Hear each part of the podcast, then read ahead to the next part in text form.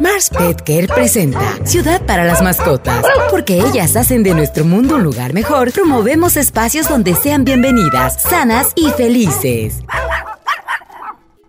Hola, soy Adrián Rodríguez, director administrativo del Hospital Veterinario UNAM Banfield. Y Fausto Reyes, director médico del Hospital Veterinario UNAM Banfield. Bueno, pues el día de hoy quisiera, Fausto, que nos platiques un poquito de qué debemos considerar eh, con nuestras mascotas en caso de una emergencia, porque a veces no sabemos qué hacer como dueños de mascotas cuando tenemos una emergencia. Mm, sí, por supuesto, Adrián. Aquí el punto importante es saber diferenciar entre emergencia y urgencia. Emergencia es algo que sucede de repente y urgencia es algo que va en contra de la vida de la mascota. Es importante. Y cualquier situación que nos llame la atención, que está fuera de lo normal con nuestra mascota, puede ser una urgencia.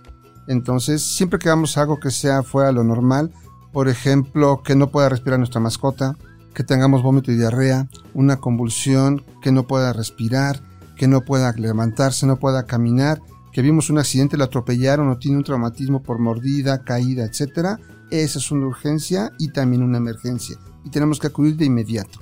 Aquí hay un punto importante. El, decir que es una emergencia urgencia, tenemos que separarlo perfectamente de aquellas personas que quieren tener o quieren cubrir una necesidad sin que sea esto lo que está presentando el ejemplar.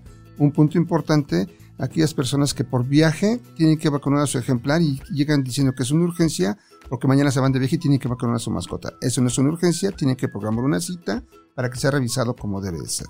Entonces, algunos de los puntos importantes que tomamos en consideración con mascotas o con, eh, para nosotros pacientes con urgencia, que estén pálidos, que no puedan respirar, que no se puedan levantar, algo de lo que ya comentamos anteriormente, y eso es importantísimo para que entonces acudamos al médico. Lo mejor sería que si tenemos tiempo en el transcurso de la, de la llevada de nuestra mascota a la clínica o hospital veterinario, se hable por teléfono para que el personal del hospital ya esté preparado para recibir al ejemplar. Eso ayudará muchísimo al bienestar y a la evolución del ejemplar. Hay que tomar en consideración que hay algunas condiciones que por más que tengamos al personal eh, ya preparado y recibido, muchas veces el resultado no va a poder ser el que buscamos o de forma adecuada, pero que sin embargo se le va a dar el manejo adecuado al proceso, al problema que tiene específicamente. Sí. Oye, Fausto, y entonces, por ejemplo, hay ocasiones en las que nosotros, debido a la urgencia o la emergencia, tenemos que darle eh, primeros auxilios en casa. ¿Esto es válido? ¿Podemos hacerlo? ¿Hay que tener un entrenamiento especial? ¿Qué hay que hacer en estos casos cuando son emergencias? Sí, sí podemos tener un manejo de urgencia rápido y ahí lo que tenemos que hacer primero es acercarnos con nuestro médico veterinario y decirle, tengo mi ejemplar, no estamos exentos de alguna urgencia, ¿qué me puedes ayudar o qué me puedes decir que puedo prever? O que pueda hacer yo en caso de urgencia. Ejemplo, en caso de, hemorragias. En caso de hemorragias, muchos están considerando poner un torniquete. No, no se pongan torniquetes, porque si no sabemos poner torniquetes, vamos a poner en riesgo incluso la extremidad del ejemplar, donde vamos a poner el torniquete, o incluso la vida del ejemplar.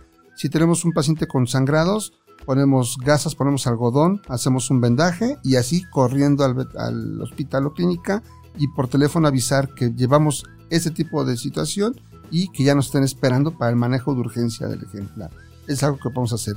Ejemplares que están quemados, por ejemplo, podemos ponerles un paño o un lienzo eh, húmedo o mojado para refrescarlo y parar el calor que está manteniendo la quemadura del ejemplar. Pacientes con convulsiones, quitar todo lo que está alrededor de ellos, tratar de tranquilizarlos. Lo primero y lo más importante en una urgencia es como propietario calmarnos. Si nos calmamos podemos seguir adelante con el manejo de, que podemos hacer. Nunca meter la mano en un paciente, por ejemplo, que convulsiona.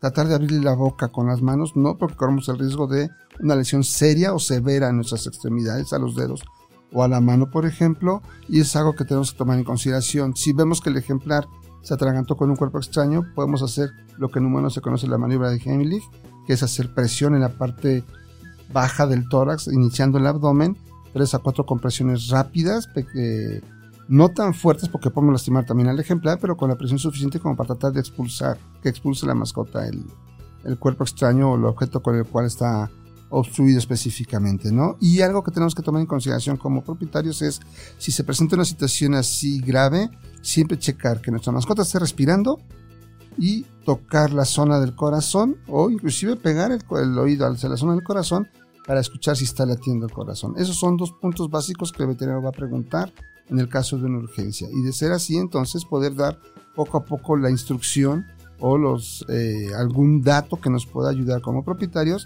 a mantener estable a nuestra mascota en lo que llegamos al, al hospital o clínica veterinaria. Pues súper, eh, yo creo que precisamente además de poderle dar primeros auxilios, obviamente primero instruyéndonos con un médico veterinario, pues lo siguiente será llevarlo rápidamente a la clínica o al hospital si es que la situación de emergencia o de urgencia disminuyó un poco después de esos primeros auxilios, nunca quedarnos tranquilos de que ya pasó, sino llevarlos a una revisión y bueno, pues ya obviamente en el hospital tratar de eh, darle la mayor cantidad de información posible al médico y bueno, sobre todo creo que aquí es importante mencionar que en el caso de cachorros o de perros ya adultos o, senior, eh, debemos de tener también eh, especial precaución porque pues son perros más vulnerables o ejemplares más vulnerables. Eh, bueno, pues para más información sobre mascotas, síguenos en Facebook y en Instagram, Ciudad para las Mascotas, y en Twitter, arroba cd-mascotas, o puedes sintonizar también el podcast de Ciudad para las Mascotas en Spotify. Muchísimas gracias eh, por escucharnos, gracias Fausto por compartirnos tanto conocimiento. Gracias gracias a contar. Queremos escucharte. Síguenos en nuestras redes sociales. Ciudad para las Mascotas en Instagram y Facebook. Y arroba cd-mascotas en Twitter.